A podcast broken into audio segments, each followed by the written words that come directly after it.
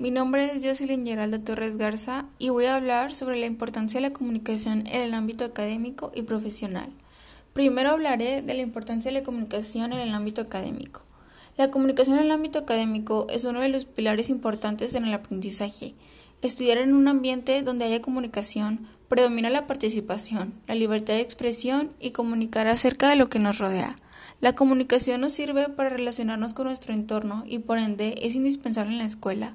Nos facilita el habla en una exposición, nos ayuda a explicarnos y a dar a entender de mejor manera lo que queremos externar, nos permite mantenernos activos dentro de una conversación grupal en clase y en una tarea grupal nos da la seguridad de dar nuestra opinión con libertad y a los demás de escuchar las opiniones de cada uno. La buena comunicación en el ámbito académico no solo es entre alumnos, sino también entre alumnos y maestros, padres y escuela y padres e hijos ya que los padres y maestros son pieza fundamental para que los alumnos puedan tener una buena comunicación dentro de la escuela.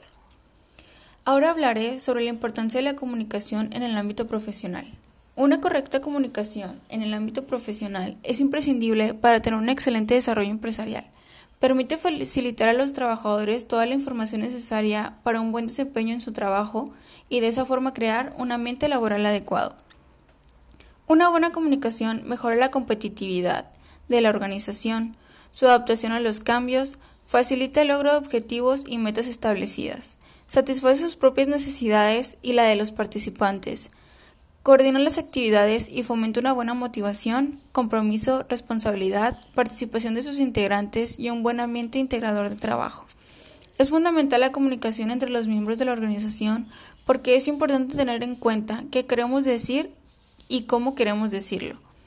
Y de qué manera se transmite mejor el mensaje sabiendo que existe una diferencia entre lo que se recibe y lo que se percibe. Por lo que se hace de vital importancia fomentar la participación y el compromiso de las personas que forman la organización. Gracias.